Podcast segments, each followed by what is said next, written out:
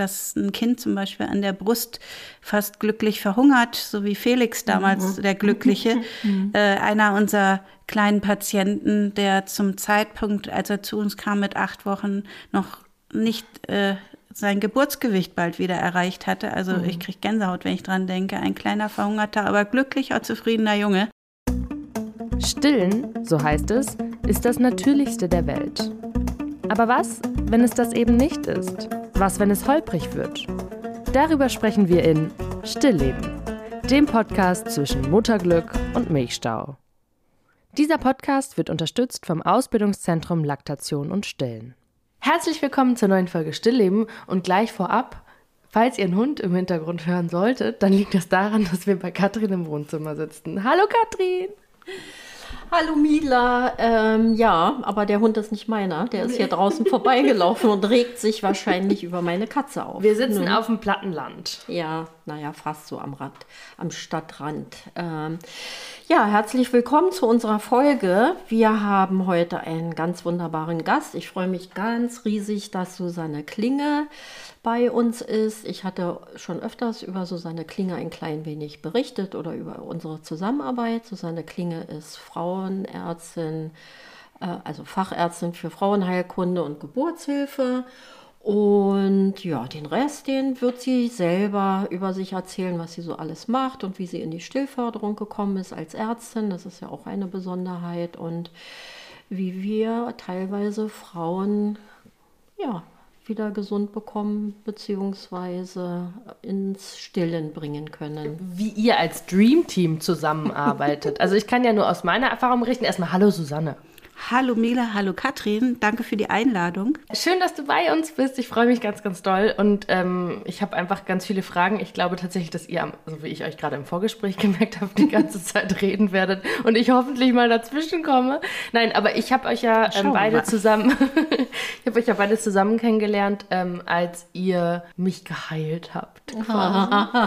ich weiß noch ganz am Ende, ich meine, daran erinnert sich jetzt Susanne nicht mehr, weil ich wurde irgendwie dazwischen geschoben, was auch immer. Ich weiß weiß aber ganz am Ende bei der Abschlussuntersuchung ähm, hat Katrin dich reingeholt und hat gesagt, Susanne, du musst jetzt mal gucken kommen. Guck mal, das haben wir geschafft. Und dann hat sie dir eine Brüste gezeigt, ja, die nicht mehr äh, verletzt waren und, und auch nicht mehr... Die wieder Brüste waren, ne? Die wieder Brüste waren, genau. Ja.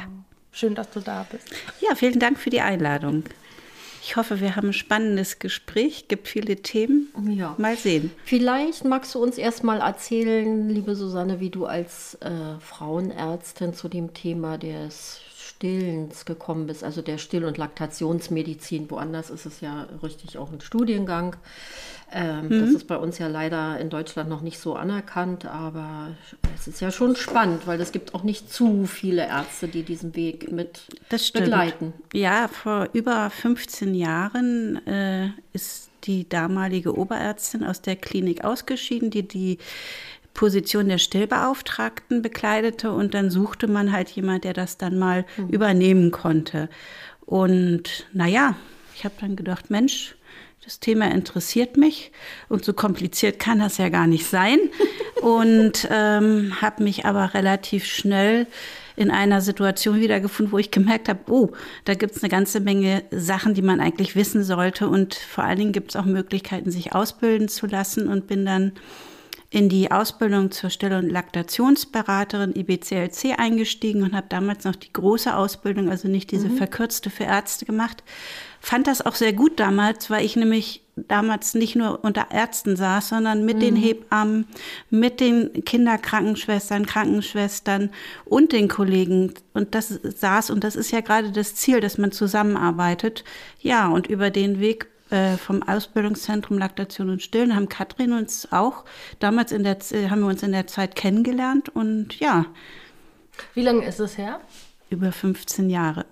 das ist schon eine halbe ja. Ewigkeit. Wir mussten da auch jetzt noch mal so ein bisschen überlegen. Ich saß heute früh wirklich und habe so gedacht, Mensch, wie lange kennen wir uns jetzt schon ewig? Weil gefühlt waren wir eigentlich immer schon zusammen, mhm. seitdem ich in der Niederlassung bin sowieso mhm. am Arbeiten. Und ähm, ja, wunderbar. Ich habe mich nämlich dann, nachdem ich noch mal eine Klinik gewechselt habe, und die Anthroposophie so ein bisschen kennengelernt hatte, hier in Berlin-Klado, ähm, festgestellt, dass doch was Eigenes auch was ganz Hübsches ist. Und nach kurzer Zeit, nicht mal einem halben Jahr in der Praxis, habe ich gemerkt, das kann ich als Ärztin überhaupt nicht bewältigen, was da an Bedarf ist. Und es gab unglaublich viele Frauen, die kamen mit Stillproblemen. Und wenn man pro Patient vielleicht eine Viertelstunde Zeit hat, dann ist das einfach nicht schaffbar. Da wird man keinem gerecht. Und ja, und dann kam Katrin irgendwie ja, auf wundersame Weise zu mir. Naja, das war schon so, dass ähm, ich war ja damals in Stillbeauftragte in der Klinik, in der Kinderklinik, äh, in der ersten babyfreundlichen Kinderklinik Deutschlands. Das hatte ich ja eingehend schon mal erwähnt und irgendwann kam für mich der Zeitpunkt natürlich auch zu sagen, also Klinik ist jetzt mal wieder passé, muss mal nach was anderem schauen und dann ja, habe ich mich mit Susanne hingesetzt und gefragt, ob sie sich das vorstellen könnte, dass ich zu ihr komme in die Praxis und ob wir da gemeinsam etwas in Richtung Stillförderung ähm, machen möchten. Und äh, dann haben wir uns ausprobiert und haben festgestellt, es läuft ganz gut mit uns zweien. Mehr und, als das, ne?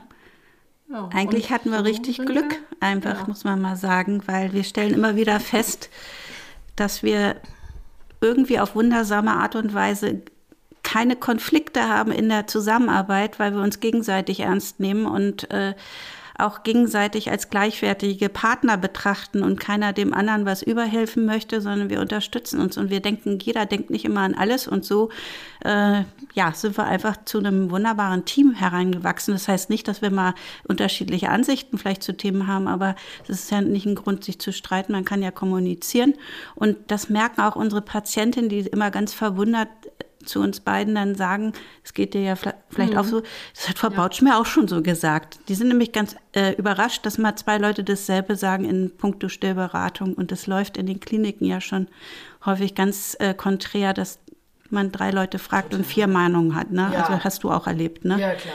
Und da werden viele sinnvolle und unsinnige Sachen gesagt, auch aus einer gewissen Hilflosigkeit natürlich heraus, weil die Ausbildung so schlecht ist, auch bei meinen Kollegen.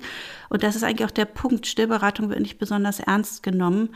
Aber ich habe gemerkt, dass es bei mir in der Praxis einen wunderbaren Ausgleich gibt, dass man auch mal Sachen macht, die nicht nur 0815 Medizin, Krebsvorsorge oder auch schöne Schwangerenvorsorgen mache ich gerne sind, aber so hat man eben einfach eine viel breiteren Fächer und hat ganz wunderbar viele Mütter und Kinder und nichts so schöner, wenn man dann so eine gesunde Brust hinterher sieht, aber nicht die Brust ist das Entscheidende, sondern einfach das Glück von Mutter und Kind und einfach, dass man da auch was Gutes hinterlässt und nicht nur einfache Arbeit macht, die jeder machen kann. Und das bringt Spaß. Und so ja. Teamwork wenn es funktioniert, ist es richtig gut. Mhm. Ich glaube, also ich, ich habe das neulich mal wieder festgestellt. Und zwar ging es darum, dass ich ähm, einen Vorsorgetermin bei meiner Frauenärztin hatte und ich sie gefragt habe, äh, nee, sie mich gefragt hat, ob ich noch irgendwelche Fragen habe. Und dann meinte ich, ja, äh, ich ähm, ich hatte das, glaube ich, im Podcast auch schon mal erzählt, dass ich trotz des Abstillens noch einen Milchstau hatte. Mhm.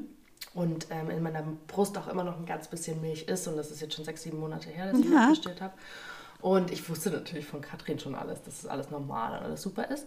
Und meine Frauenärztin, äh, die ich sehr schätze, meinte dann zu mir, ja, ich kann Ihnen auch nur mal so eine Abstilltablette geben, dann ist es ganz weg, dann kommt da keine Milch mehr. Und ich so in dem Moment so, uh, weiß ich jetzt nicht, ob ich das will. Da hatten wir unsere große Abstillfolge noch nicht gemacht. Mhm. Und Katrin hatte mich noch nicht über diese auch hormonellen Veränderungen aufgeklärt, die so eine Abstilltablette, wie ich sie jetzt umgangssprachlich nenne, keine Ahnung, ihr wisst ja, wie die heißt, ähm, ähm, von sich zieht. Und die hatte mir das so völlig, ja klar, nehmen Sie mal mhm. eben die Tablette, dann mhm. kommt da auch nichts mhm. mehr. Und ich bin ganz froh, dass ich das nicht gemacht habe, beziehungsweise ich wusste ja auch zu dem Zeitpunkt, ich hätte eh noch mal Katrin um Rat gefragt. Aber da habe ich mir dann so gedacht, krass, ähm, was das für einen Unterschied macht, wenn man jetzt zum Beispiel wie du als Gynäkologin ähm, ja so eine still selber eine Ausbildung zu IBCLC gemacht mhm. hat, weil ich schätze mal nicht, dass du das so leichtfertig verschreibst, ohne die Frauen vielleicht auch über die in Anführungsstrichen Nebenwirkungen aufzuklären. Also nee, natürlich nicht. Aber man muss jetzt mal eins sagen. Ich glaube, es würde vielen meiner Kollegen gut tun, wenn sie nur eine Stunde oder eine große Vorlesung im gesamten Studium über das Thema Stillen hätten. Das ist natürlich einfach ein Manko. Und die Grundausbildung zur Stillberaterin sind ja schon 90 Stunden plus Praktika. Und jetzt, wenn man überlegt, in den 15 Jahren haben Katrin und ich auch zusammen viel ausgebildet. Wir haben Vorträge auf den, auf den deutschen Still- und Laktationskongressen, die seitdem stattfinden äh, gehalten, immer auch im Double, so wie wir arbeiten, damit einfach diese Arbeit plastischer wird und nicht so theoretisch ist. Es ist auch immer ein bisschen Wissenschaft mit dabei, aber es gehört eben auch viel praktische Umsetzung und so bleibt das Ganze auch hängen. Und ich weiß, dass viele meiner Kollegen das nicht machen, weil sie es äh, ja, weil da irgendwo eine falsche Motivation, sondern einfach nur Unwissen hintersteckt. Und das mhm. ist schade. Das könnte besser sein. Und wenn man einer Patientin sagt, dass es ein natürlicher Prozess ist und auch sagt, was sie nicht machen soll, damit eben nicht wieder Milch kommt, viele drücken dann immer raus und gucken rauf und gucken nach, ob noch was kommt. Also wir stimulieren dann mal wieder ganz hübsch. Ähm, das muss man einfach vermitteln. Und wenn man auch über Natürlichkeit verschiedener Prozesse, das geht ja auch postpartale Depression, auch ein Thema. Viele haben mittlerweile begriffen, dass es eine Sache ist, die recht häufig vorkommt. Und umso mehr solche Sachen publik werden, umso eher kannst du natürlich auch äh, damit umgehen als Patient. Es gibt welche, die wollen tatsächlich eine Pille haben, die sind glücklich damit, aber die meisten wollen das gar nicht unbedingt und würden auch darauf verzichten, wenn sie wissen würden, dass das gar nicht notwendig ist und was sie eben selber tun können, um da vielleicht auf natürlichem Wege zu unterstützen. Mhm. Meine erste Frage, die immer kommt, wenn ich Leute treffe, die im Bereich irgendwie Stillförderung oder so arbeiten, ist, hast du selber gestillt? Ja. Ich habe selber gestillt. Das ist eine Frage, die ich gerne beantworte. Ich habe drei Kinder problemlos gestillt und deswegen konnte ich mir zu Beginn meiner Ausbildung auch gar nicht vorstellen, was daran so schwierig sein könnte dass das Kind an die Brust geht, dass es dazwischen Himmel und Erde eine ganze Menge Sachen gibt. Das habe ich ja, wie gesagt, nicht nur im Rahmen der Ausbildung, sondern auch in den vielen Jahren jetzt der Behandlung mit Patientinnen erlebt. Und manchmal sind Sachen, da kommt man gar nicht so schnell drauf. Und dass ein Kind zum Beispiel an der Brust fast glücklich verhungert, so wie Felix damals, mhm. der Glückliche, mhm. äh, einer unserer kleinen Patienten, der zum Zeitpunkt, als er zu uns kam mit acht Wochen, noch nicht äh, sein Geburtsgewicht bald wieder erreicht hatte. Also mhm. ich kriege Gänsehaut, wenn ich dran denke. Ein kleiner, verhungerter, aber glücklicher, zufriedener Junge. Ähm, das sind so Sachen, das kann man sich eigentlich gar nicht vorstellen, dass einer Mutter das nicht auffällt. Gab, wir können ja vielleicht ja. so einen Fall dann auch nochmal besprechen, mhm. aber wir nee, erzähl jetzt. Jetzt gleich? Ja, ich will den jetzt wissen. Na, Katrin sah Felix Mutter irgendwann. Dritte Kind, es war das dritte Kind in der genau. Familie, eine erfahrene Stillmutter zwei Kinder lange erfolgreich gestillt. Und, und ganz positiv dem Stillen gegenüber, ja. Äh, alles so ein bisschen ja, auf die Füße sozusagen. Also sie merkte schon, dass es nicht so gut funktioniert und läuft wie bei den anderen Kindern. Und ja, kam dann zu uns in die Praxis. Ja, und im Grunde genommen, im Stress des Alltags ist das alles untergegangen, dass der kleine Felix einfach nicht richtig viel getrunken hat und dass die Muttermilchmenge von dem, was er getrunken hat, gar nicht ausreichen konnte, dass er irgendwie an Gewicht zulegte. Aber Felix war ein Junge, der nicht geweint hat und nicht, so wie viele dann ja sehr unglücklich sind, sondern der wurde halt auch hatte, war viel Trubel mit den Geschwistern, er wurde entertained und irgendwie hat Felix da sich nicht so richtig mhm. bemerkbar gemacht. Als wir ihn gesehen haben, wir haben auch den Fall von Felix schon auf einem Kongress mal präsentiert, ähm, der hatte wirklich spitteldürre Ärmchen und Beinchen. Das Gesicht sah so eingefallen aus wie so ein Vögelchen. Und der Mutter war wirklich durch die hohe Belastung der Alltagssorgen, die sie so hatte, und dann war da noch ein Familienfest, Einschulung und Hausbau. Hausbau. Mhm. Also es ging wirklich drunter und drüber. Allerdings, um das mal äh, die Gänsehaut von allen abzuschütteln, wir hatten Felix dann vier Wochen später gesehen, der hatte ein ganz rundes Gesicht, Pausbäckchen, hatte gut zugelegt und äh, die Mutter hatte eben auch in ihrer Muttermilchmenge so zugelegt. Wir ja. haben Mutter in volle Laktation gebracht und vor allen Dingen auch Felix in eine adäquate Gewichtszunahme und das Ganze ist gut geendet. Also es muss nicht immer eine schlechte Motivation auch bei Eltern dazwischen hinterstecken, aber ähm, hätte ich mir so nicht vorstellen können, dass das eine Mutter nicht sieht. Aber man ist manchmal blind, wenn man mhm. die eigenen Dinge betrachtet. Bei den eigenen Kindern sieht man mhm. manche Sachen vielleicht gar nicht, weil einen andere Sachen so sehr beschäftigen. Ne? Vermutlich. Mhm. Also mir geht jetzt gerade noch so ein anderer Fall durch den Kopf. Also andersrum ist es ja ähnlich. Also ich bin sehr froh, dass, dass ich bei Susanne mitarbeiten darf ähm, wir unsere Zimmer so gegenüber haben, also kurze, unkomplizierte Wege. Wir sprechen uns auch ab, wenn einer im Urlaub ist oder nicht da ist, ne? dass ich meine Termine dann auch so plane,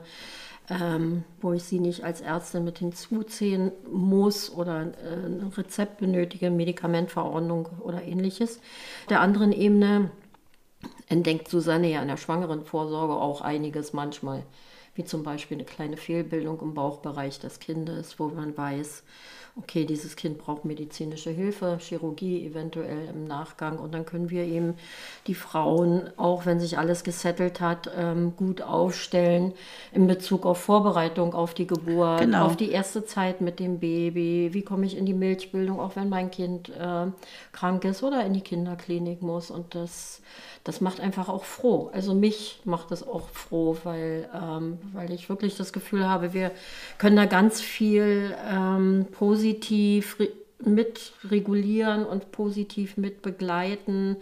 Und wir haben ja auch immer ein ganz gutes Feedback von den Müttern, die, ja. die dann ja. äh, im genau. Nachgang auch nochmal das wirklich sehr wertschätzen. Dazu muss ich was sagen. Und zwar finde ich das ganz interessant. Ich habe ja in einem Krankenhaus im Norden von Berlin entbunden. Mhm. Und ihr habt ja eure Praxis am, am Mehring da.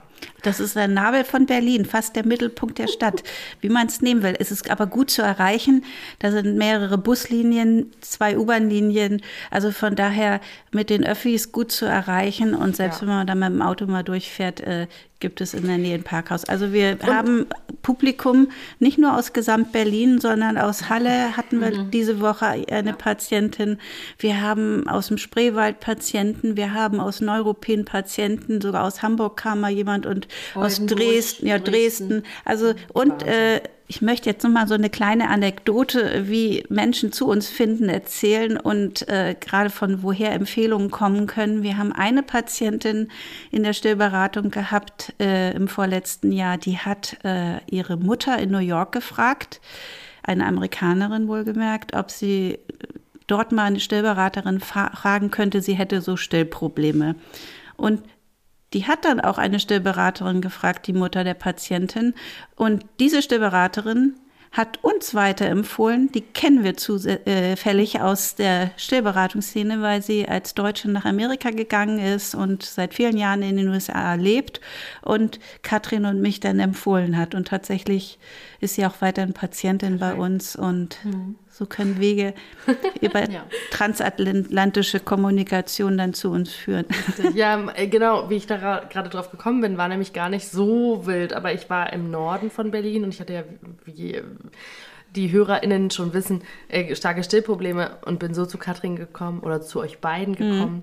Ähm, und natürlich gab es in dieser Klinik, die nicht, ähm, nicht offiziell babyfreundlich ist, aber doch eigentlich einen ganz guten Ruf hat hier in Berlin, ähm, gab es eine Stillberaterin. Und die konnte mir nicht helfen. Die hat nicht verstanden, warum mein Kind, was nebenbei bemerkt, unglaublich dick war von Anfang an warum, was jetzt hier das Stillproblem sei. Ähm, und äh, dann ist sie sogar ganz süß, ähm, sonntags zu mir mit einem Laser. Und du kannst lasern, was du willst. Wenn das Kind nicht ja. richtig anliegt, dann pff, bringt das auch nichts. Naja, Aber gut, das konnte halt irgendwie nicht, ähm, Klar. konnte von ihr auch nicht, sie konnte es einfach nicht verstehen, was jetzt falsch ist und war auch selber verzweifelt. Und ähm, schrieb mir dann abends, sie kann leider nichts mehr für uns tun. Die einzigen die mir noch helfen könnten, wären Frau Klinge und Frau Bautsch. und das fand ich so süß, weil das also auch meine Hebamme, die auch nicht an dieser Klinik war, also die mhm. hatten beide keinen Kontakt miteinander, ähm, diese Stillberaterin, meine Wochenbetthebamme, die hat auch gesagt, es tut mir leid, aber ich kann in dem Fall nicht mehr helfen. Ich bin keine IBCLC. Also wenn, dann musst du zu Frau Bautsch. Und ich dachte immer, äh, naja, so schlimm geht's mir, da muss ich jetzt noch nicht hin. Also ganz lange dachte ich, das nee, machen so schlimm viele, viele, viele. Und dann kommen ja. die mit dem Satz, und dann sind meine letzte Hoffnung, ja, kam ich sonst höre ich auf zu stillen. Ja. Originaltext, ja genau. Ja. Weil, und das ist so bescheuert, weil mir hatte das tatsächlich meine Hebamme schon vier Wochen vorher gesagt.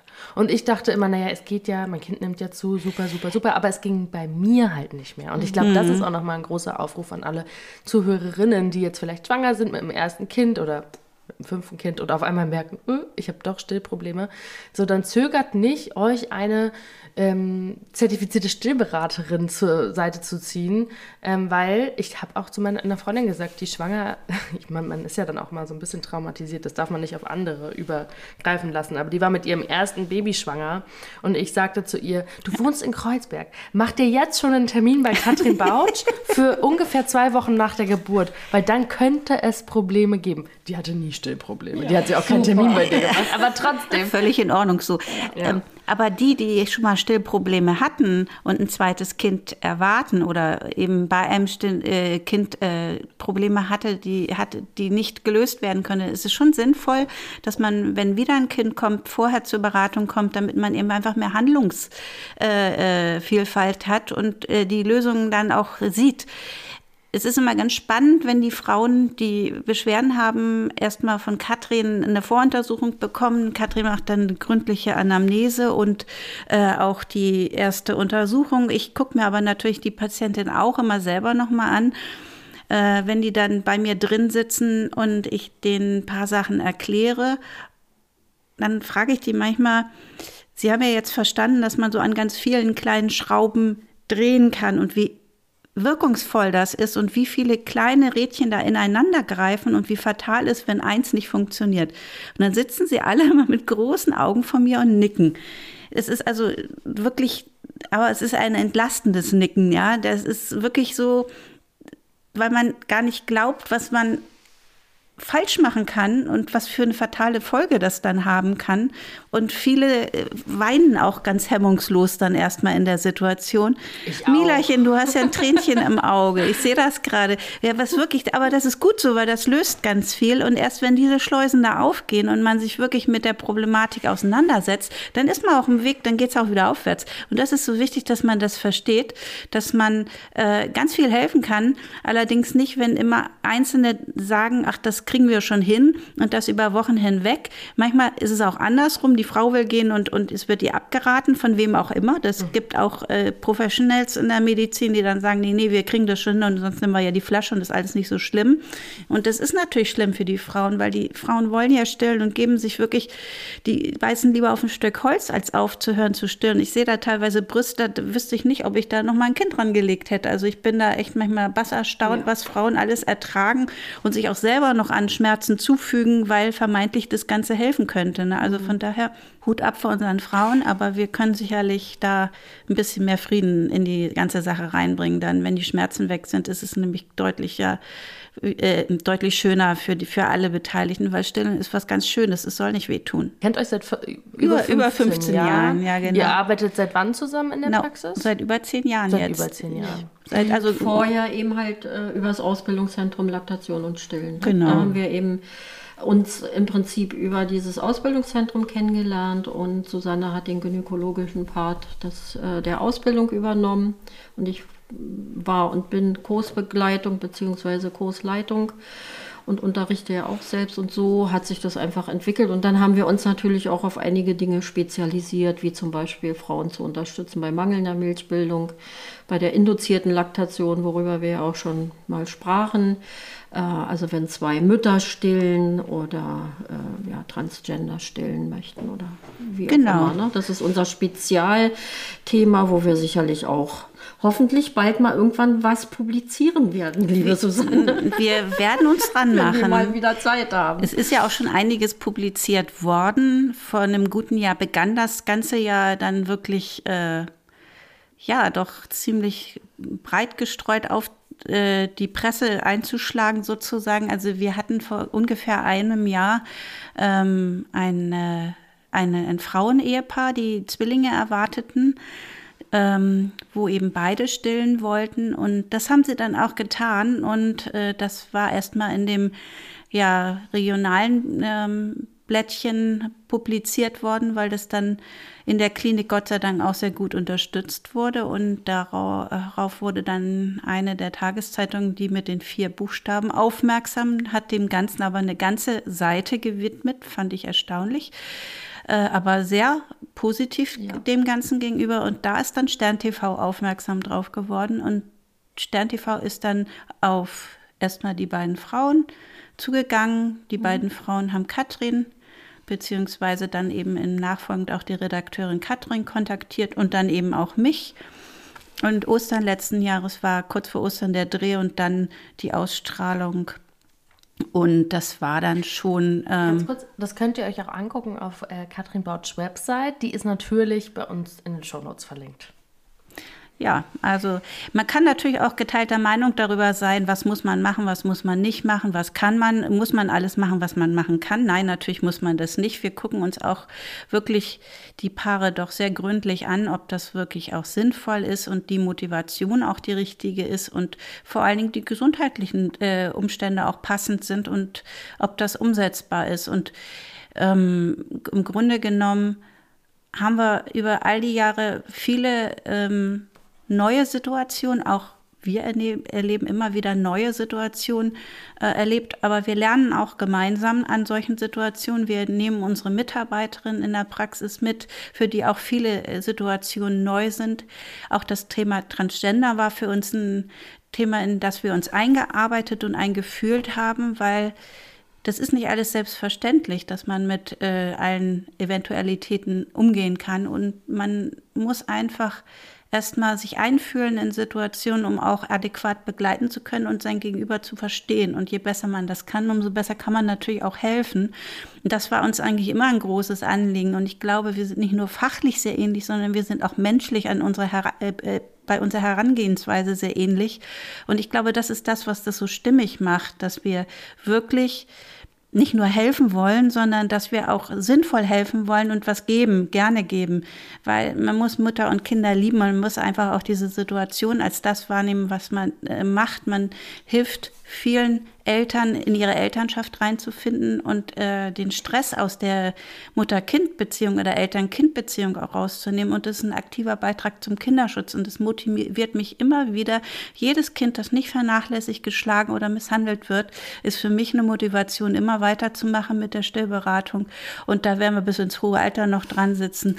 Und wenn wir mal ganz viel Zeit haben, machen wir auch einen schönen Atlas mit all diesen Fällen. Wir haben so viele Fälle in unserer ja. Zauberkiste. Aber vielleicht, ja, ja, dann. Ihr sollt mal ein oder zwei noch hier anbringen, bitte. Das interessiert mich sehr. Ja.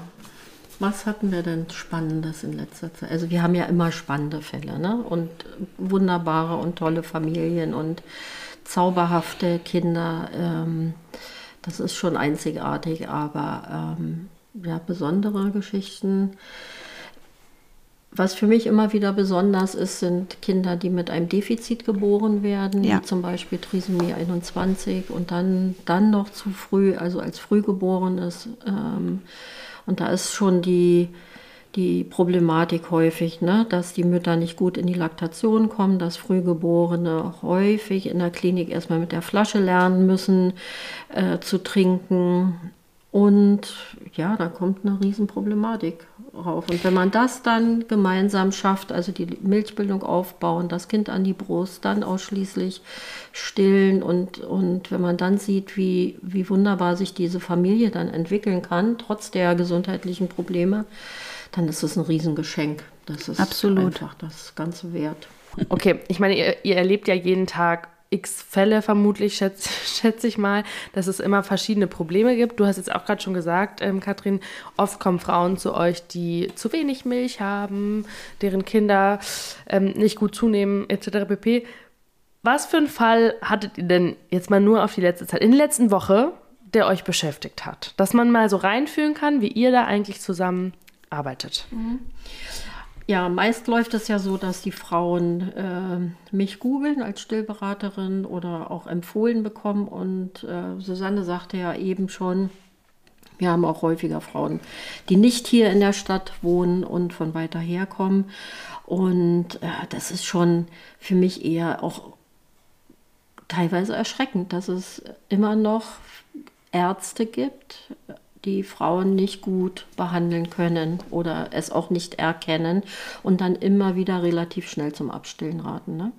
Und äh, wir hatten jetzt eben halt aus ähm, Halle eine Patientin bei uns, die mit dem Zug angereist kam, noch ein älteres Kind hat. Also sie hat sich wirklich auch nicht leicht gemacht und es ist ja schon auch ein Riesenaufwand, dann mit einem Säugling anzureisen. Und ähm, ja, wie Susanne eben schon erklärte, dann habe ich die Anamnese gemacht, habe mir das Stillen angesehen. Da war natürlich auch noch mal einiges zu korrigieren, Kleinigkeiten. Und da kommen wir auch immer auf den Punkt, beim Stillen ist alles in Ordnung. Da haben schon drei Leute raufgeguckt, ich liege gut an. Und Aber die Brust sieht normal aus. Und die Brust sieht normal aus. Und es war also gut anlegen und gut anlegen sind zweierlei. Ja, das Kind gedieh, das ist überhaupt kein Ding. Aber da ließ sich einiges korrigieren. Ne? Die Lippen ausstülpen, also die waren nicht aufgestülpt die, die Haltung, die Brust hingeschoben zum Kind. Das war aber nicht das Grundproblem. Das Grundproblem war wirklich eine tief sitzende Infektion. Und da hatten wir wieder unseren kurzen Weg. Ich wusste, dass ähm, Susanne ja da ist. Und ähm, wir sprechen uns dann ab und dann kann ich sie eben halt zu Susanne rüberschicken und dann ärztlich begleiten lassen und vor allem eben halt auch medikamentös begleiten lassen, weil das ist ja immer noch ein Thema in Deutschland ähm, darf ich einer stillenden Mutter ein Medikament aufschreiben. Ja, das ist leider äh, für Schwangere und Stillende häufig wirklich, auch Apotheker machen das manchmal, Zahnärzte machen es gerne, aber generell ist das so in den Köpfen drin, dass äh, Schwangerschaft und äh, Stillen absolute Karenz von jeglichem Medikament bedeutet. Unsinn. Natürlich, wenn jemand krank ist, braucht er ein Medikament. Und dann muss es zugeschnitten auf die jeweilige Situation sein. Und es gibt für Stillende ebenso Medikamente. Und da hat sich Professor Stefert seit über 30 Jahren die Mühe gemacht, hier im äh, Institut für Embryologie und Toxikologie der Charité Berlin die Website embryotox.de aufzumachen. Da kann jeder nachlesen. Ärzte und Fachpersonal dürfen da noch ein bisschen mehr. Und äh, da kann man aber sehr schön über die Medikamente in Schwangerschaft und Stillzeit nachlesen. Das ist sehr gut strukturiert gemacht. Wer den ganzen wissenschaftlichen Inhalt nicht lesen möchte, kriegt am Ende des Absatzes immer das Fazit für die Praxis und das ist in einem kurzen Satz in der Regel gehalten, sodass es gut verständlich ist. Und das ist das, was so schade ist, dass dann häufig Medikationen nicht angeboten werden oder nicht in der richtigen Dosierung und in der richtigen Dauer angeboten werden. Und gerade bei Pilzinfektionen an der Brust passiert das relativ häufig, weil viele immer noch nach der Devise gehen, was ich nicht sehe, gibt es nicht oder das haben die Frauen nicht. Es gibt aber doch gute Studien zur Pilzinfektion an der Brust. Ich habe vor über sechs Jahren auch darüber mal äh, auf dem Stillkongress einen Vortrag gehalten. Und natürlich gibt es diese Belege schon. Ähm, es gibt ja sogar äh, Belege äh, in Studien, wo ganz deutlich auch die äh, histologischen Bilder der Pilzinfektion allerdings nicht waren das keine Biopsien von Frauen. Die würden das wahrscheinlich überhaupt nicht tolerieren. Macht ja auch nicht wirklich Sinn da, wenn man schon weiß, man hat da Ziegen und Kühe für genommen. Die konnten sich aber auch nicht wehren, dass sie biopsiert wurden. Man konnte dort die Pilzinfektion als eindeutig nachweisen. Und ähm, Grundsätzlich ist es leider so, dass die meisten meiner Kollegen eben nur eine Kurzzeitintervention mit einer Kapsel Fluconazol 150 Milligramm kennen und wir hatten, oh Wunder, jetzt schon mal ein paar, die dann über zwei, drei und vier Tage bekommen hatten. Da war es dann auch ein bisschen besser schon geworden, aber nach vier Tagen war halt nichts mehr da. Und dann wurde es abgesetzt und auf einmal fingen die Beschwerden natürlich wieder an.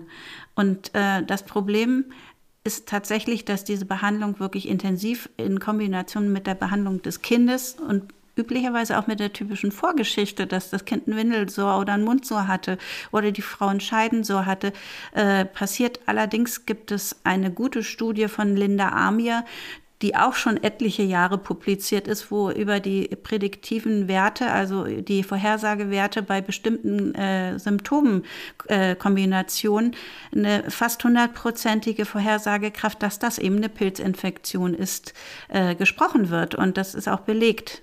Und selbst wenn man in einer Behandlung ist, und das gilt ja für jede Behandlung, und es führt zu keiner Verbesserung der Symptome, dann muss man sein Regime natürlich verändern. Es kann auch mal bakterielle Infektionen solche Zeichen machen, dann hilft aber die Fluconazol-Behandlung eben auch nichts.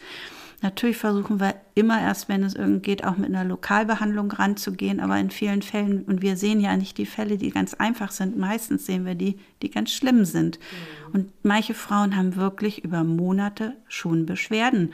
Und das ist wirklich das, was mich so stört. Wenn es dann mal eine Woche oder zwei Wochen geht, dann kann man sagen, gut, hat man versucht, aber es hat nicht geklappt mit anderen Behandlungsformen. Aber wenn das über zwei Monate schon geht oder noch länger, das sind immer so Sachen. Du kannst doch nicht mehr stillen. Doch, die Frauen stillen, aber die sitzen da wirklich, die, natürlich, die sitzen und, und die, diese Schmerzen sind der häufigste Grund, warum Frauen dann abstillen. Und die mhm. Schmerzen machen ja noch was ganz anderes auch mit der Frau. Die Frau hat regelrecht Angst vorm Anlegen, hat Angst vor ihrem Kind. Nicht in dem Sinne, das Kind was Böses will, aber es ist eine ganz negative Emotion dann mit dem Stillen und mit dem, dieser Stillbeziehung. Und das, äh, das ist gar nicht gut für das gesamte äh, Beziehungsgeflecht zwischen Mutter und Kind. Und wir haben das dann manchmal so, äh, wo ich den Frauen sage, wir reden mal in einer Woche nochmal wieder.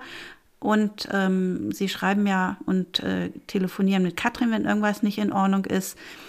Und man hat erstaunliche Wesensveränderungen in den mhm. Frauen. Also von äh, wirklich äh, schwerst traurig bis wirklich depressiv, weil Entzündungen machen depressiv auf Dauer, bis zu wirklich wieder lebensfrohen Menschen, die ihre Handlungsmöglichkeiten äh, äh, wieder gefunden haben und merken, da geht was.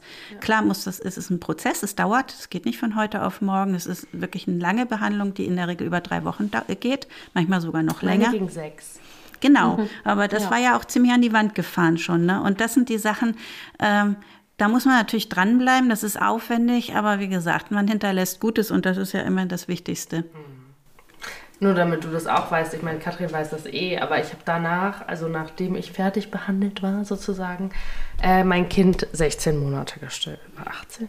Ewig. Aber das ist das Schöne, das hören, aber das hören wir ganz häufig. Und wir hatten mal eine Zwillingsmutter, die wurde auch so geschreddert. Da hat sogar die Haushaltshilfe sich noch in die Stillgeschichte mhm. äh, der Mutter eingemischt. Also das war wirklich schon absurd und sehr übergriffig.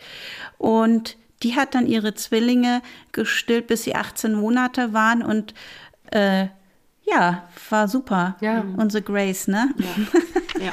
Und das war, war auch eine Herausforderung zu Beginn. Es waren frühgeboren äh, und der kleine Sohn, der hatte auch äh, schiefen Kopf. Schie wirklich ähm, anatomisch große Probleme, motorisch. Also äh, was ja dann eben halt auch das Saugen und das Trinken mit beeinflusst. Mhm. Und äh, die haben das so wunderbar gemacht und so lange durchgehalten. Das sind so wunderbare, tolle Kinder und so eine tolle ja. Familie. Das macht richtig Spaß. Okay, wir sind jetzt am Ende unserer Folge angelangt, aber ich muss noch eine Sache zu dieser Pilzinfektionsgeschichte sagen. Ich glaube, wir müssen dazu noch mal eine extra Folge machen. Mhm. Ähm, Susanne, mir hat damals, bevor ich bei euch war, ähm, eine Frauenärztin ähm, eine vaginale Pilzcreme verschrieben, die ich mir doch einfach bitte auf die Brustwarzen schmieren würde. Dann würde mein Pilz auch weggehen. Was was, was war das? Ist das möglich, irgendwie so mit einem Pilz zu behandeln auf der Brustwarze, der so tief sitzt? Nein, nein, nein. Also so tief sitzende Pilzinfektion ja nicht. Der Pilz breitet sich in den Milchgängen per Kontinuitatem. Das heißt, der wächst einfach immer geradeaus weiter in den Milchgang und hangelt sich an der Oberfläche da lang. Und da komme ich natürlich, wenn ich außen eine Salbe rausschmiere, das wäre so, als wenn ich, wenn ich einen neuen Busch vor ein Haus pflanze und dann sage, innen sind auch ganz viele Pflanzen. Es passiert nichts. Ich komme nicht in die Tiefe des Gewebes. Und diese Lokalbehandlung von Brustwarzen mit pilzhemmenden oder bakterienhemmenden Salben ist ja in manchen Ländern auch noch sehr beliebt. Ähm, das kann man allenfalls unterstützend machen, aber ich komme nicht in die Tiefe des Gewebes rein, wenn ich das nur oben sozusagen äußerlich behandle. Das funktioniert leider nicht. Wisst ihr auch Bescheid. Wunderbar, äh, dann sind wir jetzt am Ende angelangt. Ja. Danke, dass... Zeit vergeht immer wieder schnell. Aber wir haben noch viele tolle Geschichten. Ich glaube, ja. wir müssen da nochmal nachlegen. Wir, wir, nee, wir, müssen noch eine, wir müssen dich wieder einladen, Susanne. Dankeschön, Gerne. dass du da warst. Ja, vielen Dank. Tschüss. Tschüss. In der Beschreibung dieses Podcasts sind alle wichtigen Webseiten verlinkt. Unter anderem die Website von Katrin Bautsch und die Website des Ausbildungszentrums Laktation und Stillen, das uns freundlicherweise unterstützt. Ihr wollt keine Folge mehr verpassen? Dann abonniert diesen Podcast und folgt uns auf Instagram.